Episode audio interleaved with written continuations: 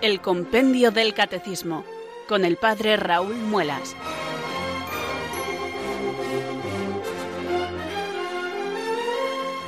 Muy buenas tardes queridos oyentes de Radio María, son las 4, las 3 en Canarias. Bienvenidos a una nueva edición del Compendio del Catecismo.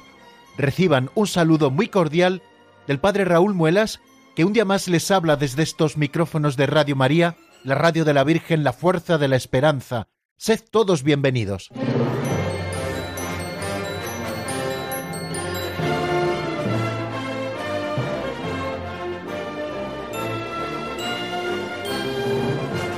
Bien, como les indicaba en el saludo, estamos comenzando una nueva edición del Compendio del Catecismo, un programa en el que juntos estudiamos este libro de texto que se llama así Compendio del Catecismo de la Iglesia Católica y que yo les he recomendado el tener delante siempre su lectura para tener el referente de las cosas que vamos diciendo.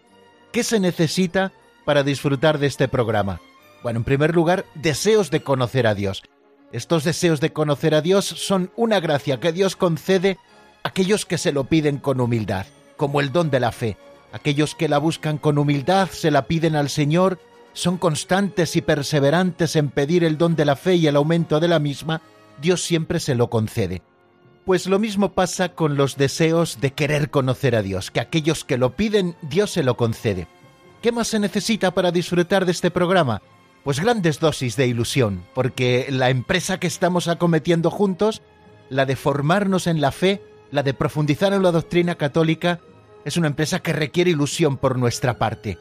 Que hagamos de estos temas, eh, los que aparecen en los distintos números del compendio, el centro de nuestra atención durante este rato en que estamos escuchando el compendio del catecismo, y también se necesitan pequeñas dosis de paciencia para soportar al presentador del programa, o sea, servidor de ustedes. Bueno, pues juntando todo esto y elevando juntos nuestra plegaria, seguramente sea una realidad eso que deseamos, el disfrute de esta hora de radio aquí en Radio María en torno a las cuestiones de nuestra fe.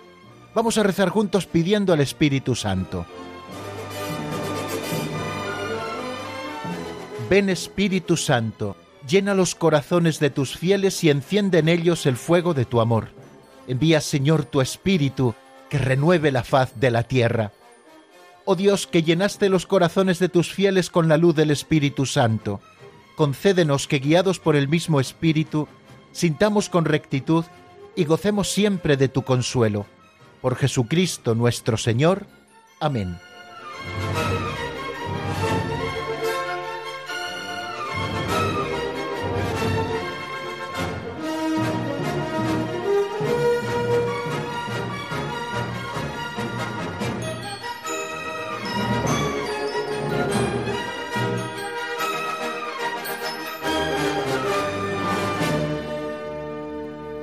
Conocemos por el Evangelio que Jesús en su predicación utilizaba las parábolas para enseñar al pueblo sencillo los misterios más grandes de la fe, con ejemplos de la vida cotidiana, de la vida agraria o de la vida ganadera de la época. El Señor les iba presentando los misterios del reino, con ejemplos para introducirse en lo más profundo. Bueno, pues así nosotros queremos también, emulando un poco al Señor con todas las distancias que existen, por supuesto, entre Él y nosotros, pues emulando un poco al Señor, también nosotros utilizamos ejemplos, historietas, para ir profundizando en grandes enseñanzas del Evangelio de hoy y de siempre, y lo hacemos a través de las pinceladas. Hemos eh, tomado como libro de texto para este primer momento del programa ese de don Justo López Melús, titulado así, Pinceladas de Sabiduría. Cada día leemos una y luego yo les comento muy brevemente y con toda humildad aquellas cosas que me sugiere la pincelada de cada día. Vamos a por la de hoy que se titula El zorro y el tigre.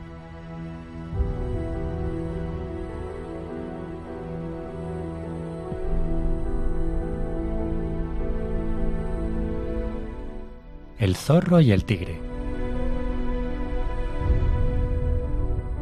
Había un zorro en el bosque que había perdido sus patas. Un tigre lo vio y cada día le llevaba un trozo de carne. Pasaba por allí un holgazán y se dijo, voy a sentarme aquí y el Señor me enviará lo necesario. Pero no sucedía nada. Estaba ya para morir cuando oyó la voz de Dios. Eres un necio perezoso, imita al tigre y no te fijes en el pobre zorro mutilado. Luego el hombre vio una niña tiritando y muerta de hambre y gritó a Dios, ¿Por qué no haces nada para solucionarlo? Y Dios le respondió, Ciertamente que he hecho algo, te he hecho a ti. Cuando rezamos las preces en la Eucaristía y pedimos al Señor que socorra a los necesitados, si escuchamos bien veremos que nos dice, sí, quiero socorrerlos sirviéndome de ti.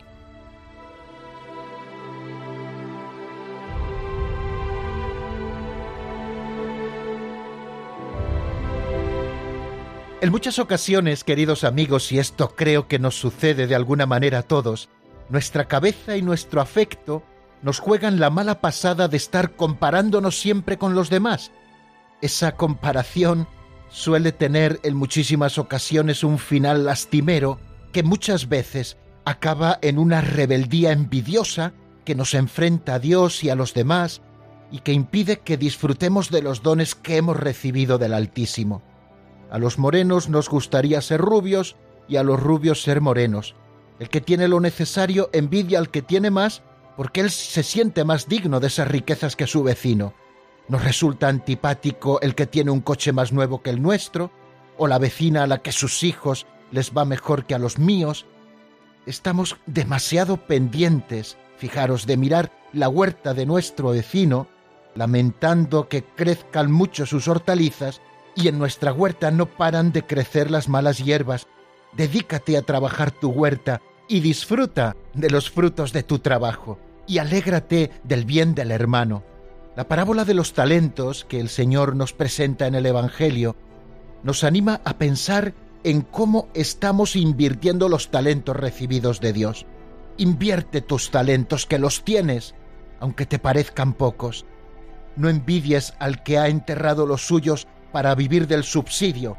El subsidio siempre es necesario, pero para el que no tiene, pero no para ti que puedes hacer producir para ti y para los demás tus talentos. Sacudamos, hermanos, eh, la pereza que a veces nos cerca, esa pereza del que todo quiere recibirlo.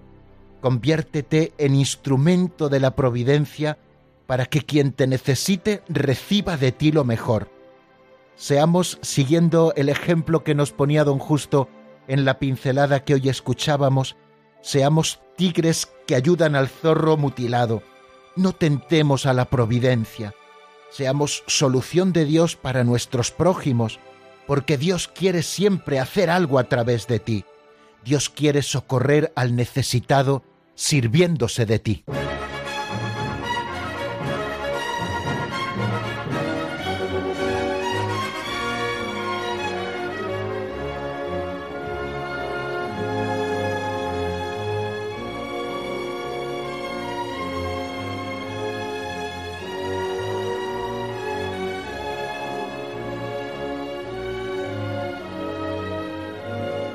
Dicen que es propio de malos estudiantes rechazar el repaso. Bueno, pues como nosotros no queremos ser malos estudiantes de la doctrina católica, pues nosotros no rehusamos nunca el repaso, sino que todos los días después de la pincelada hacemos repaso de todo lo que vimos en el programa anterior, de todo aquello en lo que fuimos avanzando. Ayer, si lo recuerdan, nos centramos en el número 36 y en el número 37 del compendio del Catecismo. Antes del número 36 veíamos un nuevo epígrafe que se abre, que es el que nos enuncia el artículo que vamos a estudiar, el primero de todos. Creo en Dios Padre Todopoderoso, Creador del cielo y de la tierra. Y es que nuestra profesión de fe, el credo, tanto el credo de los apóstoles, el símbolo apostólico, como el credo niceno constantinopolitano, comienzan por aquí, por Dios, porque Él es el primero y el último, tal y como leemos en el libro de Isaías en el capítulo 44, versículo 6. Él es el principio y el fin de todo. El credo comienza por Dios Padre porque el Padre es la primera persona divina de la Santísima Trinidad. y nuestro símbolo se inicia con la creación del cielo y de la tierra, ya que la creación es el comienzo y el fundamento de todas las obras de Dios. Y después de ese título, creo en Dios Padre Todopoderoso, Creador del cielo y de la tierra, ahora sí nos encontrábamos con el número 36 del compendio, porque la profesión de fe comienza con creo en Dios. Y con el compendio decíamos, la profesión de fe comienza con la afirmación creo en Dios, porque es la más importante, la fuente sobre todas las demás verdades sobre el hombre y sobre el mundo y de toda la vida del que cree en Dios. Creo en Dios, por tanto, es la primera afirmación del credo y también la más fundamental. Esto hemos de tenerlo siempre a la vista, porque si nosotros decimos creo en Dios, estamos manifestando nuestra absoluta convicción de que Dios existe, adherimos nuestra vida a la suya, damos asentimiento a todas las verdades que Él nos ha revelado, y fiados en su existencia vemos todo lo demás. Todo el símbolo de la fe nos habla de Dios. Y si lo hace del hombre y del mundo, lo hace por relación a Dios. O sea que todos los artículos del credo, de alguna manera, dependen de este primer artículo que hemos enunciado. Creo en Dios Padre Todopoderoso, Creador del cielo y de la tierra. Es más, dependen de esa primera afirmación creo en Dios. Y poníamos el ejemplo de, así como los mandamientos en realidad son explicitación del primer mandamiento, amarás a Dios sobre todas las cosas, todos los artículos del credo, en definitiva, son una explicitación, un desarrollo de este primer artículo que nosotros anunciamos, creo en Dios. Si nosotros decimos creo en Dios adhiriéndonos a lo que Dios nos ha revelado, diremos que creemos en el Padre Todopoderoso, el principio sin principio, el que es creador de todas las cosas.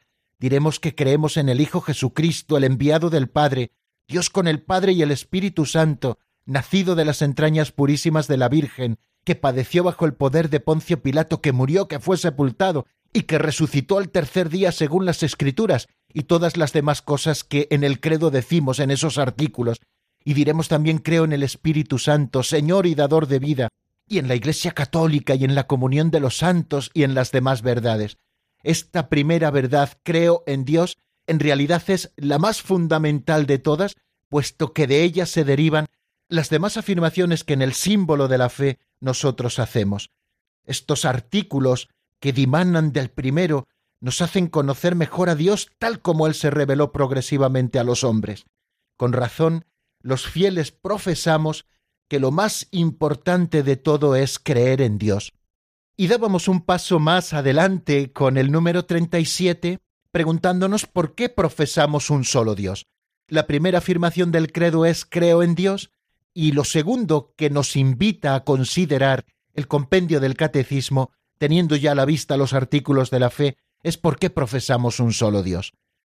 Nos dice el compendio a propósito de esto en el 37 que profesamos un solo Dios porque Él se ha revelado al pueblo de Israel como el único, cuando dice aquello de Escucha Israel, el Señor nuestro Dios es el único Señor, y no existe ningún otro. Jesús mismo lo ha confirmado, Dios es el único Señor. Confesar que Jesús y el Espíritu Santo son también Dios y Señor no introduce división alguna en el Dios único. Estamos ya apuntando al misterio de la Trinidad. Dios es uno, único, así se ha revelado, pero no en la soledad de un ser solitario, sino que Dios se ha revelado como trino, el Padre, el Hijo y el Espíritu Santo, no tres dioses, sino un solo Dios verdadero en tres personas distintas creo en un solo Dios es el modo con el que comienza el símbolo niceno constantinopolitano. Con estas palabras, el credo está haciendo la confesión de la unicidad de Dios que tiene su raíz en la revelación divina en la antigua alianza. Decir que hay un solo Dios es inseparable de la confesión de la existencia de Dios, y asimismo esto también es fundamental. Dios es único, no hay más que un solo Dios. Recordábamos aquellas palabras del Catecismo romano que nos recoge el Catecismo Mayor de la Iglesia. La fe cristiana cree y confiesa que hay un solo Dios por naturaleza, por sustancia y por esencia. A Israel, el pueblo elegido por Dios, el Señor se reveló como el único desde el principio. y un momento clave en esa revelación de Dios como el único es eh, el pasaje que encontramos en el libro del Deuteronomio, en el capítulo 6, versículos del 4 al 5. Es ese texto que se conoce como el Semá Israel.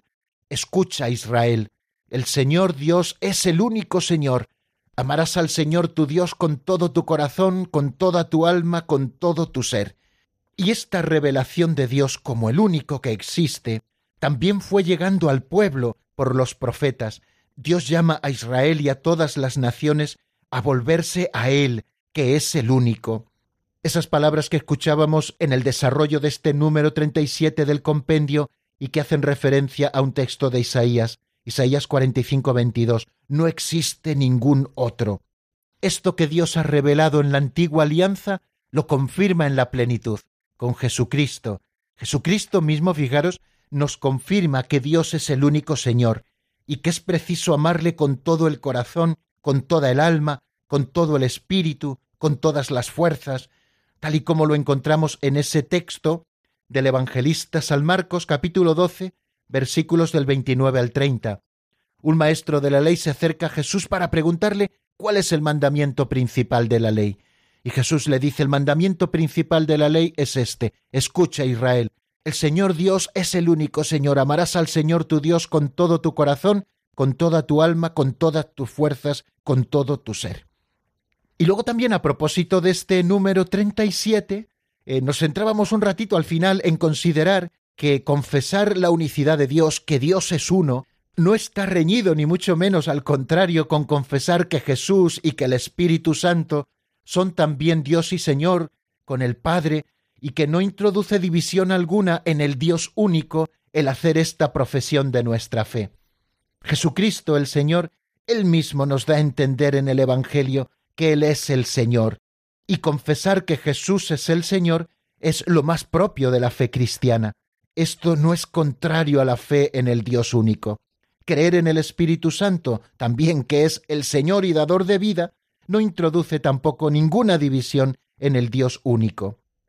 Y terminábamos con esas palabras del concilio cuarto de Letrán, donde leemos lo siguiente, creemos firmemente y confesamos que hay un solo verdadero Dios, inmenso e inmutable, incomprensible, todopoderoso, eterno e inefable, Padre, Hijo y Espíritu Santo, tres personas, pero una sola esencia, sustancia o naturaleza absolutamente simple. Bien, pues esto es lo que ayer veíamos en nuestro programa. Vamos a dar un pasito adelante acercándonos al nombre de Dios.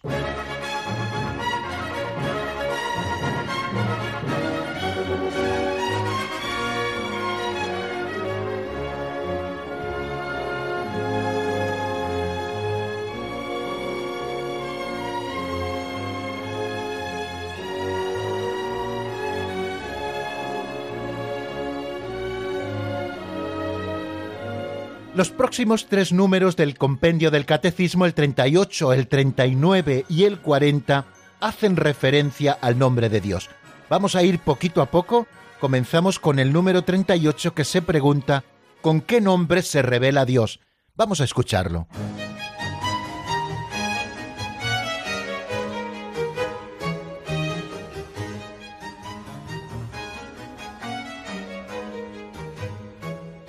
Número 38. ¿Con qué nombre se revela Dios? Dios se revela a Moisés como el Dios vivo. Yo soy el Dios de tus padres, el Dios de Abraham, el Dios de Isaac y el Dios de Jacob. Al mismo Moisés, Dios le revela su nombre misterioso. Yo soy el que soy. El nombre inefable de Dios, ya en los tiempos del Antiguo Testamento, fue sustituido por la palabra Señor. De este modo, en el Nuevo Testamento, Jesús, llamado el Señor, aparece como verdadero Dios.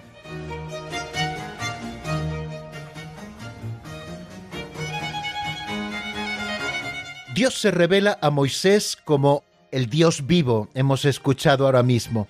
Yo soy el Dios de tus padres, el Dios de Abraham, el Dios de Isaac y el Dios de Jacob. Al mismo Moisés, Dios le revela su nombre misterioso. Yo soy el que soy. Para los que no tengan el texto delante, eso es lo que se ha traducido al castellano y a las demás lenguas como el nombre Yahvé, lo que se llama el tetragrama, es decir, las cuatro letras, la Y, la H, la W y la H. Yo soy el que soy. El nombre inefable de Dios, ya en los tiempos del Antiguo Testamento, fue sustituido por la palabra Señor. De este modo, en el Nuevo Testamento, Jesús, llamado el Señor, aparece como verdadero Dios. Entramos, queridos amigos, en ese tema del nombre de Dios. Un tema verdaderamente importante porque no solamente es que Dios nos ha dado una información, ¿cómo te llamas? Pepito Pérez. Bueno, no, no, no, no es solamente eso. Dios ha revelado a su pueblo, a Israel, su nombre, dándole a conocer este nombre. El nombre que en esa tradición semítica expresa la esencia de la persona que lo porta, expresa también la identidad de la persona y también el sentido de su vida. Quizá ahora en nuestra sociedad estamos acostumbrados a que los nombres se buscan porque gustan, porque son sonoros, porque nos recuerdan a alguien al que tenemos afecto, estima o cariño, pero no tienen ese sentido de finalidad de la vida. Si nosotros nos acercamos a la Sagrada Escritura, nos damos cuenta que los nombres que portan aquellas personas que aparecen en la Escritura no sólo manifiestan la identidad de una persona, sino que nos están manifestando también de alguna manera cuál es el sentido de su vida, la finalidad de su existencia.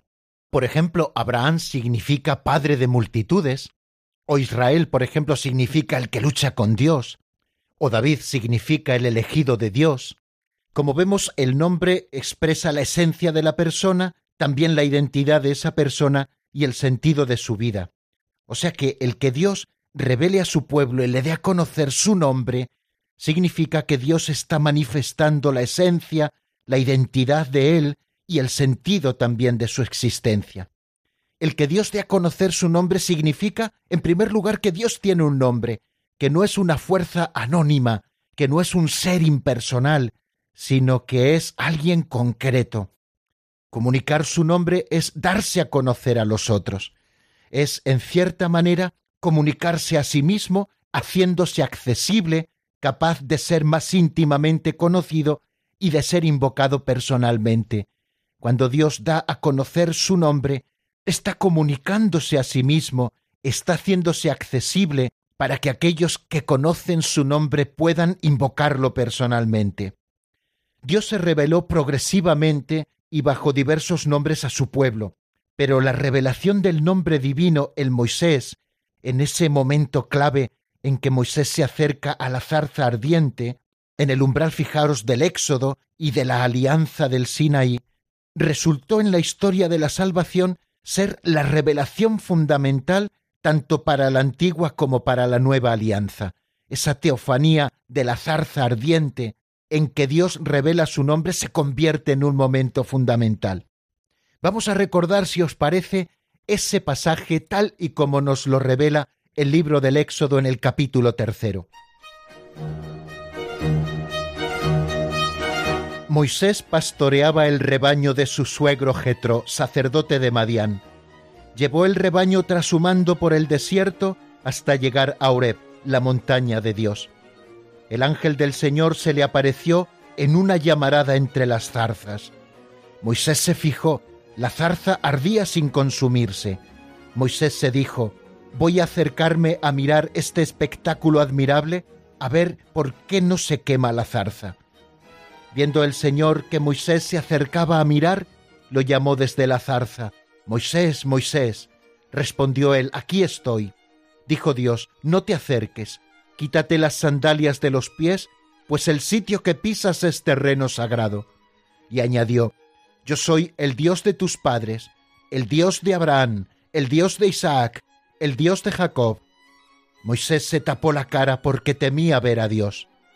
El Señor le dijo, He visto la opresión de mi pueblo en Egipto y he oído sus quejas contra los opresores.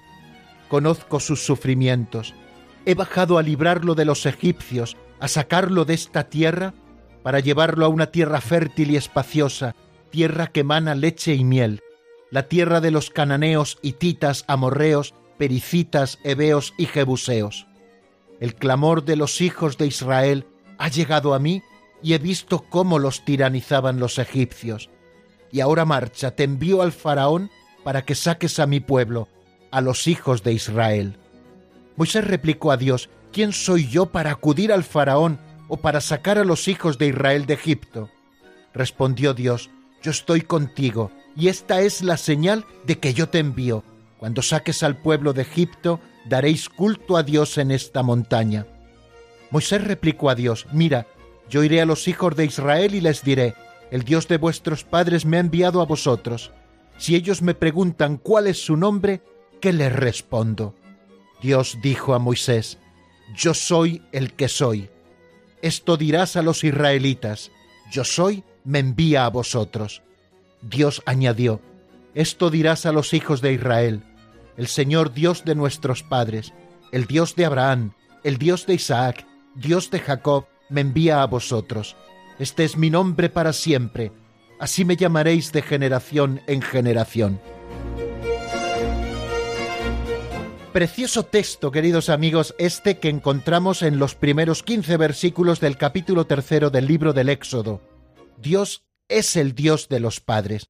Así se manifiesta primeramente Dios, el que había guiado a los patriarcas en sus peregrinaciones, aquel que llamó a Abraham y lo acompañó en esa peregrinación a veces oscura hacia esa tierra prometida, ese Dios que acompañó a Isaac, a Jacob y a todos los demás, a los hijos de Israel. Ese es el Dios que se le manifiesta a Moisés. Viene para librar a sus descendientes de la esclavitud. Es el Dios que más allá del espacio y del tiempo lo puede y lo quiere, y que pondrá en obra toda su omnipotencia para este designio. Bien, como vemos, Dios se revela a Moisés como el Dios vivo, como el Dios de los padres, el que ha permanecido fiel, y al mismo tiempo le revela ese nombre misterioso del que hablaremos también en los próximos números del compendio. El nombre inefable de Dios, ya en los tiempos del Antiguo Testamento, nos ha dicho el compendio, fue sustituido por la palabra Señor. El nombre de Yahvé era un nombre impronunciable, y así ocurrió en la tradición judía. Lo veremos también ahora en el próximo número y no nos detenemos ahora en ello. De este modo, en el Nuevo Testamento nos dice también el compendio, Jesús, llamado el Señor, aparece como verdadero Dios. Hemos dicho que en el Antiguo Testamento es sustituido el nombre inefable con el que Dios se revela por el de Adonai, el Señor. Quiere decir que la expresión el Señor se utilizaba para identificar a Dios. Jesucristo es llamado el Señor porque aparece también como verdadero Dios. Vamos a dar alguna vuelta, queridos amigos, cada uno interiormente en, nuestro corazón a estas cosas que estamos diciendo y yo les propongo hacerlo mientras suena este tema de Amparo Montaño titulado Eres mi refugio, un tema que está sacado del álbum Paz en tu corazón.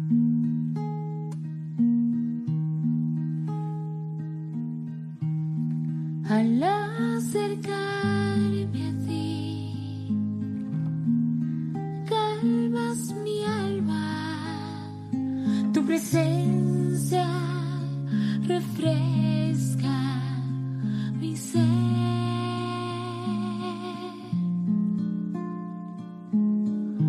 Eres mi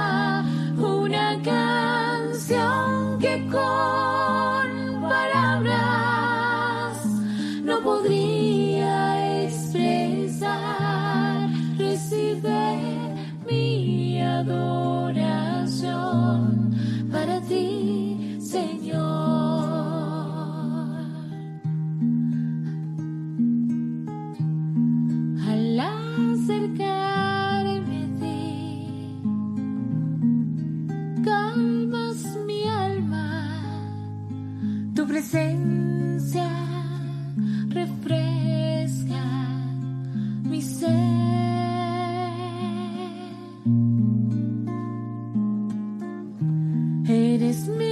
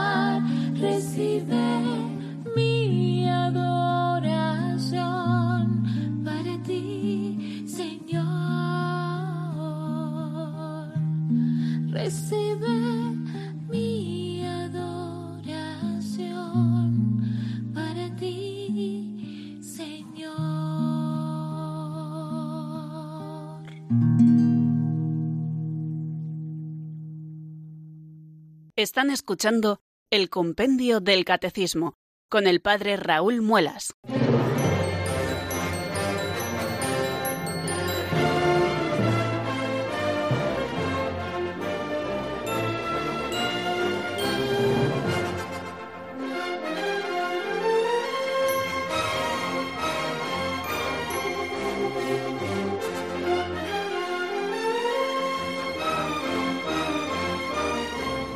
Continuamos, queridos amigos, en la sintonía de Radio María. Estamos en el compendio del Catecismo y nos estamos ocupando del nombre de Dios, que son los temas que nos propone nuestro libro de texto. Hemos estado viendo el número 38 donde nos preguntábamos con qué nombre se revela Dios. Hemos dicho que Dios se revela a Moisés como el Dios vivo, yo soy el Dios de tus padres, el Dios de Abraham, el Dios de Isaac y el Dios de Jacob, al mismo tiempo Dios le revela su nombre misterioso, yo soy el que soy, y el nombre inefable de Dios ya en los tiempos del Antiguo Testamento fue sustituido por la palabra Señor. De este modo en el Nuevo Testamento Jesús llamado el Señor aparece como verdadero Dios. Bueno, esto es lo que nos decía el número 38 que hemos estado explicando en nuestra anterior sección. Bueno, vamos a dar otro pasito adelante para ver qué encontramos en el número 39. ¿Solo Dios es? se pregunta. Vamos a escucharlo.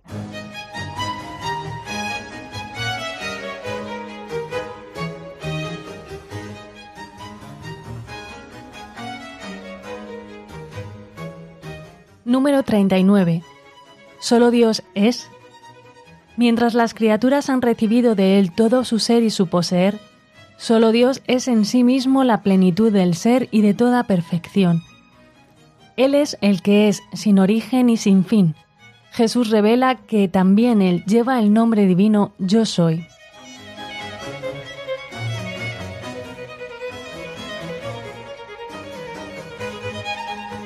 Dios se revela con el nombre Yo soy el que soy a Moisés en la zarza ardiente. Y ante esta revelación de ese nombre inefable de Dios como el que es, nos preguntamos, ¿pero solo Dios es?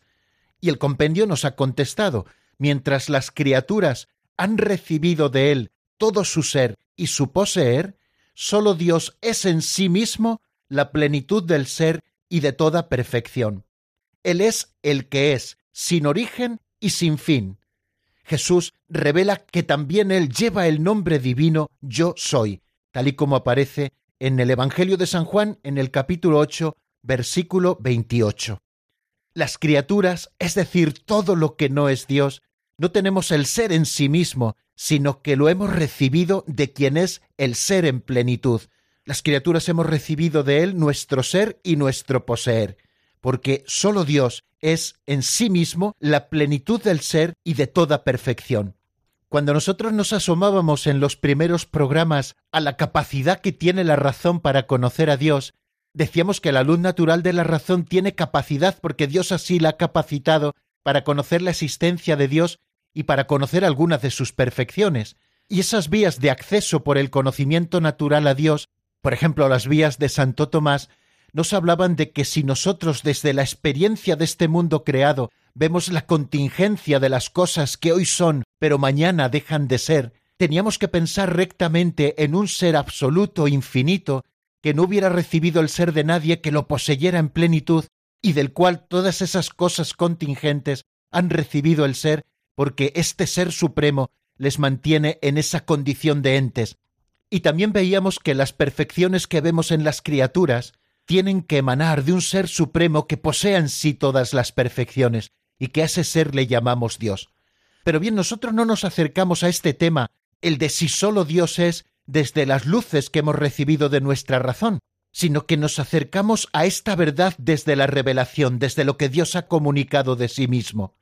En el transcurso de los siglos, la fe de Israel pudo desarrollar y profundizar las riquezas contenidas en la revelación del nombre divino. Dios es el único, fuera de él no hay otros dioses. Así nos lo dice el profeta Isaías en el capítulo 44. Esto dice el Señor, yo soy el primero y yo soy el último, fuera de mí no hay Dios. Así se ha manifestado Dios como el único, fuera del cual no hay otros dioses. También la fe del pueblo, por esa revelación constante de Dios, llegó a abrazar la verdad de que Dios trasciende al mundo y a la historia, conocedores de que Dios ha intervenido en este mundo y en la historia de los hombres. Sin embargo, Dios no está atrapado por este mundo y por la historia, sino que Dios trasciende al mundo y a la propia historia. Él es quien ha hecho el cielo y la tierra, y con el Salmo 102 en los versículos 27 y 28 recitamos, ellos perecen, mas tú quedas, todos ellos como la ropa se desgastan, pero tú siempre el mismo, no tienen fin tus años. Un Dios creador que está por encima del tiempo, que vive en la eternidad. En él no hay cambios ni sombras de rotaciones, como nos dice el apóstol Santiago en el capítulo 1 versículo 18. Él es el que es, desde siempre y para siempre. Por eso permanece siempre fiel a sí mismo y a sus promesas de salvación. Por tanto, amigos, la revelación del nombre inefable Yo soy el que soy contiene en sí mismo ya la verdad de que sólo Dios es. En este mismo sentido, ya la traducción de los setenta y siguiéndola la tradición de la Iglesia han entendido el nombre divino como que Dios es la plenitud del ser y de toda perfección, sin origen y sin fin. Eso que nosotros con mucho esfuerzo podemos llegar a conocer a través de la luz natural de nuestra razón, Dios ha querido revelárnoslo al comunicarnos su nombre, que Dios es la plenitud del ser, que es el ser absoluto, y que también tiene la plenitud de todas las perfecciones. Dios es la bondad suprema, Dios es la verdad máxima, Dios es la belleza absoluta, y además tiene la plenitud del ser y de todas sus perfecciones, sin origen y sin fin, es decir, que es desde siempre y que será para siempre. Mientras que todas las criaturas hemos recibido de Él todo nuestro ser y todo nuestro poseer, Él solo es su ser mismo y es por sí mismo todo lo que es. Creo que puede completar preciosamente lo que estamos diciendo ese texto que aparece en el Evangelio de San Juan en el capítulo 8, entre los versículos 21 al 30. Vamos a escucharlos. De nuevo les dijo, Yo me voy y me buscaréis, y moriréis por vuestro pecado. Donde yo voy no podéis venir vosotros. Y los judíos comentaban, ¿será que va a suicidarse y por eso dice, Donde yo voy no podéis venir vosotros? Y él les dijo, vosotros sois de aquí abajo, yo soy de allá arriba. Vosotros sois de este mundo, yo no soy de este mundo. Con razón os he dicho que moriréis en vuestros pecados, pues si no creéis que yo soy, moriréis en vuestros pecados. Ellos le decían, ¿quién eres tú? Jesús les contestó, lo que os estoy diciendo desde el principio. Podría decir y condenar muchas cosas en vosotros, pero el que me ha enviado es veraz y yo comunico al mundo lo que he aprendido de él. Ellos no comprendieron que les hablaba del Padre. Y entonces dijo Jesús, Cuando levantéis en alto al Hijo del Hombre, sabréis que yo soy, y que no hago nada por mi cuenta, sino que hablo como el Padre me ha enseñado. El que me envió está conmigo, no me ha dejado solo, porque yo hago siempre lo que le agrada. Cuando les exponía esto, muchos creyeron en él. Dos veces en este texto el Señor se atribuye el nombre yo soy a Él mismo. Esta frase yo soy parece evocar el nombre divino que encontramos en el Éxodo en el capítulo 3 versículo 14. El Señor nos está diciendo que para salir del pecado es necesario creer en el Dios Redentor. Jesús, de esta manera tan hermosa, revela que también Él lleva el nombre divino, el de yo soy.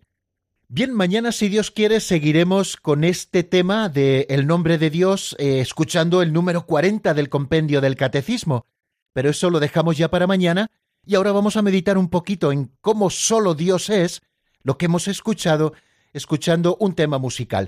Por cierto, les invito a que si ustedes quieren comunicarse con nosotros y hacerlo en directo, tenemos un número de teléfono que es el 91005 9419 91005 9419 para que ustedes puedan hacernos alguna pregunta o puedan hacer también alguna intervención a propósito de lo que estamos diciendo o lo que ustedes deseen, porque es su tiempo. Bueno, como lo prometimos ayer, vamos a dejar un poquito más de tiempo. Yo les ofrezco que escuchemos ahora un tema de Carlos Fabián titulado No hay espacio, del álbum Mi amado Jesús, y después enseguida estamos con ustedes para abrir los micrófonos a los oyentes.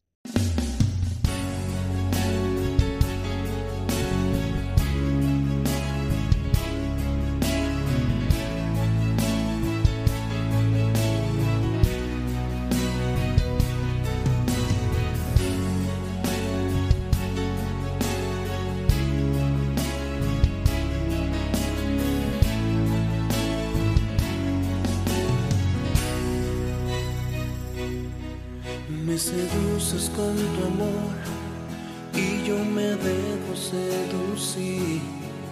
Me endulzas con tu voz, me enamoro más de ti. Me regalas cada rosa que cultivas en tu jardín. Y perdidamente enamorado me siento yo de ti. Jesús.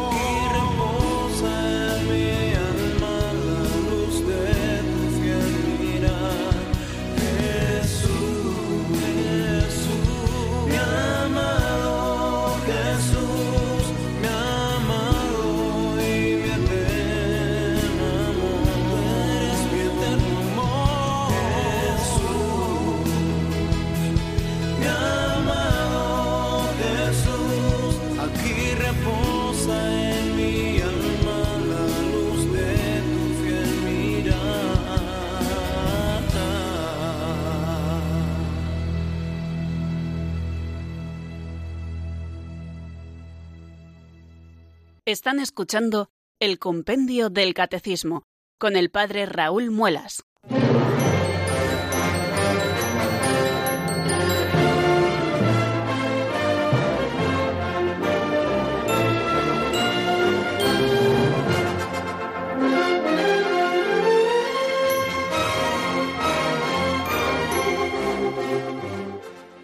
Bueno, saludamos nuevamente a los oyentes que se hayan ido incorporando a nuestra sintonía en los últimos minutos y recordarles, como siempre, que estamos en su radio, la radio de la Virgen, la Fuerza de la Esperanza, que son las 4 y 46 minutos de la tarde de este día 20 de noviembre del año 2018, que al menos aquí en Talavera de la Reina hace un día un poco desapacible climatológicamente, un poco ventoso, con lluvia, pero que nosotros la, la recibimos siempre con corazón agradecido a Dios nuestro Señor.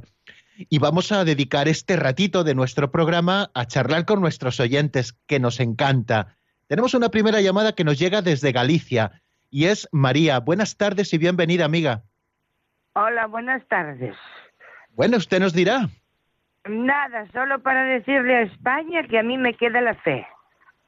Llegué a dormir con un rosario al cuello durante siete años por el sufrimiento que viví.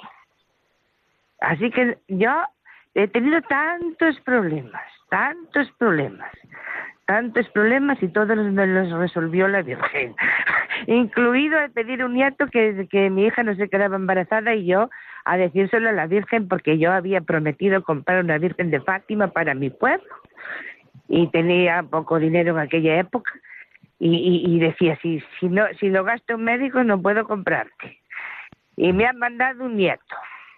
Y así compré la Virgen la he puesto en la capilla de, mi pueblo y los vecinos lo saben por el problema que yo he tenido. Entonces ahora le he dicho a un vecino que ya se murió Ahora he cambiado el disco, me queda la fe, porque yo le decía, a mí como no me ayuden los de arriba, con los de abajo lo tengo claro. Estuve siete años repitiendo eso y durmiendo con un rosario al cuello. Así que ese vecino ya se murió, pero antes de morirse le dije, ¿sabes qué te digo? He cambiado el disco, ahora me queda la y se lo digo a todo el mundo. Eso es lo que quería decir. Muchísimas gracias, María, por su testimonio. Yo lo resumo así, solo me queda la fe. Bueno, pues con la fe lo tiene todo, querida amiga. Así que a seguir perseverando en la fe y a seguir perseverando en la oración para estar vigilantes y permanecer siempre fieles al Señor. Ponele en el nuestro corazón, que Dios y su Madre Santísima son los únicos que no nos van a fallar. Bueno, vamos a dar paso a otra llamada que en este caso nos llega desde Zaragoza y que es nuestro amigo Alberto. Muy buenas tardes y bienvenido. Pues, pues buenas tardes, padre Raúl. Mire, yo le sigo mucho eh, desde hace muchísimos años el programa del Pozo Ricar y ahora también el compendio, seguí el anterior sacerdote y ahora usted. Me encanta. Sobre todo lo que me encanta de usted es que al final nos da la bendición de que estamos muy necesitados todos. Es una cosa que me gusta. Pero bueno, la pregunta la que le hago es la siguiente, y creo que estoy bastante documentado en el tema de la religión católica. No es el momento aún claro en que Jesucristo es de la sucesión apostólica. Jesucristo deja como sus discípulos, deja como si fueran los obispos, pero ¿y la figura del sacerdote de dónde sale? ¿Cómo eh, nos viene a través de Jesucristo? Pues él a ver si nos puede explicar un poco, que sé que es de programas anteriores, pero bueno, nada más que eso. Muy bien, bueno, pues eh, todo lo que la revelación nos ofrece no está desarrollado desde, desde el principio, es decir, desde que Jesucristo eh, asciende al cielo, sino que luego la Iglesia, al estudio de ese depósito de la fe que Cristo nos ha dejado, pues va sacando también determinadas cosas que van saliendo eh, a lo largo de los, de los tiempos, ¿no? Y la figura del presbítero, que así se le llama propiamente al sacerdote, eh, al que usted se refiere, al segundo grado del sacramento del orden, aparece ya en los primeros tiempos. De hecho, cuando muchas veces también se le llama en el Nuevo Testamento los ancianos, que eso significa exactamente la palabra presbítero. Bueno, eh, los apóstoles eh, imponen las manos a los obispos para que continúen con su sagrada misión. Son los sucesores de los apóstoles. Pero luego los obispos asocian también en ese ministerio sacerdotal que llevan adelante tanto los obispos como los presbíteros, digamos, para la consagración de, de la Eucaristía, para el perdón de los pecados, es decir, para algunos sacramentos para que los presbíteros ayuden siempre a los obispos. Por eso decimos que el primer grado del sacramento del orden lo reciben los obispos, que son eh, los que tienen en plenitud el sacramento del orden, recibido así en, la tradición en, por, por los, desde los apóstoles, ¿no? Y que luego los presbíteros, que participamos en el ministerio del obispo, un ministerio sacerdotal, recibimos este sacramento del orden no en plenitud, que en plenitud solo lo tienen los obispos, sino que lo recibimos eh, en ese segundo grado para ayudar a los obispos en su sagrada misión de pastoreo, de gobernar a la iglesia, de predicar la palabra y también de santificar al pueblo con los sacramentos. Y ya les digo que en, en el momento en que Jesucristo asciende al cielo, no estaban todavía, al menos que conozcamos por la Sagrada Escritura, la figura del presbítero, del anciano, sino que aparece ya en esos primeros años posteriores, cuando la Iglesia empieza a extenderse y que somos participación del ministerio de los obispos. Bueno, pues vamos a recibir la tercera llamada, que en este caso nos llega desde Murcia. Me encanta lo de Radio María porque damos salto por toda la geografía nacional, ¿no? Y allí todos, todos atentos a lo que la Madre nos ofrece en esta radio preciosa. Eh, y desde Murcia nos, nos eh, llama Enrique, al que damos ya la bienvenida. Buenas tardes y bienvenido, Enrique. Sí, Eh, Enrique, sí, sí, eh, estamos con usted. Uy, parece que, se nos ha ido la llamada o que tenemos algún pequeño problema, porque la espera a veces eh, o ha tocado ahí un botoncito y tiene nuestra llamada en espera. Vamos a ver si somos capaces de recuperarla. Tenemos ya a Enrique de Murcia. Tenemos por ahí a Enrique de Murcia. Bueno, pues parece que no le tenemos. Bueno, yo permanezco aquí a la espera mientras eh, somos o intentamos al menos recuperar esta llamada y, si somos capaces hablamos con Enrique y si no continuamos un poquito más eh, haciendo un poquito resumen de, de, esas cosas que hemos ido viendo en este día. Eh, ya avanzaremos, si Dios quiere, mañana con el número 40. Eh, bueno, tengo aquí pendiente también una cosita y es que el otro día, no sé, hace ya varios días, nos eh, llamó Marta desde León y nos preguntaba cómo podíamos entender esa expresión de yo te ofrezco la preciosísima sangre de Jesucristo y se la ofrecíamos al Padre, ¿no? Que qué sentido tiene, ¿no? Bueno, pues nosotros tratábamos de dar una respuesta desde el sacerdocio común, que lo que hacemos es, puesto que nosotros eh, no tenemos eh, esa posibilidad de que nuestros actos sean meritorios, si no es gracias a la sangre de Cristo que nos ha merecido la redención, pues nosotros lo que hacemos es ofrecer toda nuestra vida uniéndola a la sangre redentora de Cristo y junto con la sangre redentora de Cristo ofrecemos también nuestra vida al Padre. Bueno, pues eh, luego Marta tuvo la delicadeza y yo quiero hacerlo constar aquí en antena de enviarnos eh, a través de las redes sociales a Radio María, nos envió un mensaje diciendo, hola, soy Marta de León, quería dar las gracias al Padre Raúl Muelas por su respuesta clarificado para mí. Un saludo. Bueno, pues otro saludo también para ti, eh, querida Marta, y espero que hoy estés también escuchando el compendio del catecismo para que te llegue este saludo también y nuestro agradecimiento por la fidelidad a la radio de la Virgen. Bueno amigos, pues creo que nuestro tiempo va tocando a su fin. Son las 4 y 54 ya avanzados, así lo marca el reloj del estudio, y solo me queda decirles que muchas gracias por estar ahí cada tarde, por hacer que este programa sea vivo y, porque juntos constituimos, así lo queremos hacer, ¿no? Esa iglesia que también a través de las ondas hercianas vive la comunión y un, una muestra de ello, un ejemplo de ello, Radio María. Pues gracias por estar ahí y gracias también por su oración constante, por los que desempeñamos alguna función de locución o llevamos algún programa en Radio María. La bendición de Dios Todopoderoso, Padre, Hijo y Espíritu Santo, descienda sobre vosotros y permanezca para siempre. Amén. Hasta mañana, si Dios quiere, amigos.